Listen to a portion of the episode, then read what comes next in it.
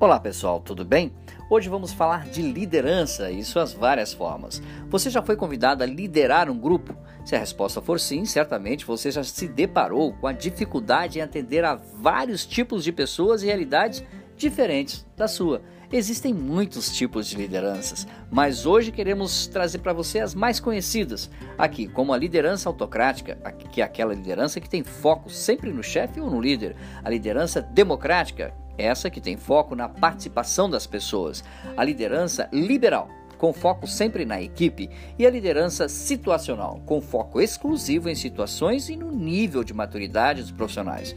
Nós também podemos aqui resumir as lideranças em dois grupos: a liderança tóxica e a liderança proativa. Precisamos ter muito cuidado com esses dois grupos que, são, que compreendem todos os tipos de liderança. A liderança tóxica é aquela que enclausura, que sufoca, que esmaga seus liderados com meta versus tempo, versus meta versus tempo, sem treinamento ou empatia com as dores alheias no processo do aprendizado. E tem também a liderança proativa, que é aquela liderança que leva em conta até mesmo o temperamento de cada pessoa para alcançar a melhor performance de uma equipe.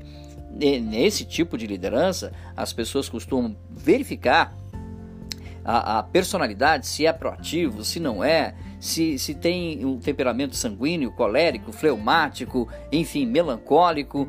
Essa liderança ela é esquadrinhada para, e também preparada para atender pessoas.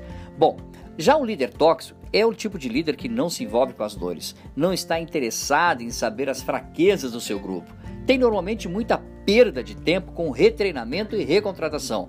Este é um câncer nas, na, nas companhias, nas empresas atualmente. O retreinamento e a recontratação é muito tempo jogado no lixo e, como diz o norte-americano, time is money. Né? Tempo é dinheiro, não podemos desperdiçar tempo. Esse líder não costuma ficar muito tempo na liderança de grupos e equipes, pois sentimentos tóxicos normalmente o levam à demissão ou afastamento de um cargo. Erra muito mais que acerta e, quando sai da liderança, deixa um sentimento de alívio geral no grupo, né? E temos o líder proativo, que tem como base conhecimento da, da sua equipe, seus pontos fortes, fracos, as dores e personalidades que possui em cada grupo que faz a gestão dentro da sua empresa.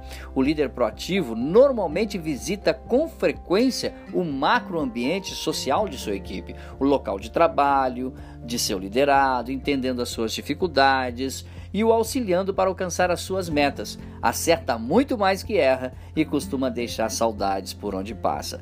Vivemos um tempo hoje de escassez de grandes líderes e lideranças proativas, quer seja no âmbito regional, no âmbito nacional ou no âmbito internacional. As empresas estão garantindo, também garimpando esses valores por todos os lados, nas escolas técnicas, faculdades, universidades e até mesmo nos concorrentes. Isso mesmo, pois um líder proativo é como chamamos na gíria popular de mosca branca, uma raridade na sociedade atual. Quem o tem na equipe costuma não deixar ir embora.